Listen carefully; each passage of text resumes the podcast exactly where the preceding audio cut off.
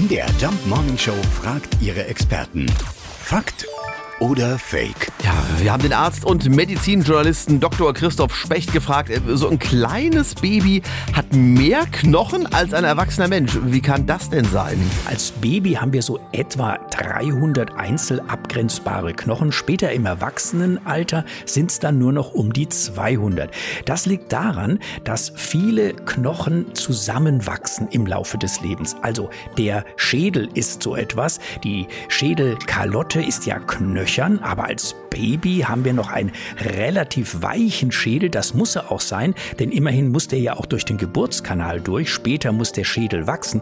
Und das geht natürlich besser, wenn das alles noch Verschiebeplatten sind sozusagen, die erst im späteren Leben dann zu größeren Platten zusammenwachsen. Und so ist das mit vielen Knochen im Körper. Das heißt, die Aussage stimmt tatsächlich. Wir haben als Baby mehr Knochen als als Erwachsene. Wir verlieren sie aber nicht, sondern sie wachsen einfach zusammen. Was wir alles über uns selbst immer wieder lernen. Als Baby haben wir mehr einzelne Knochen als später im Leben, wenn wir dann groß sind. Ja, und mehr Haare.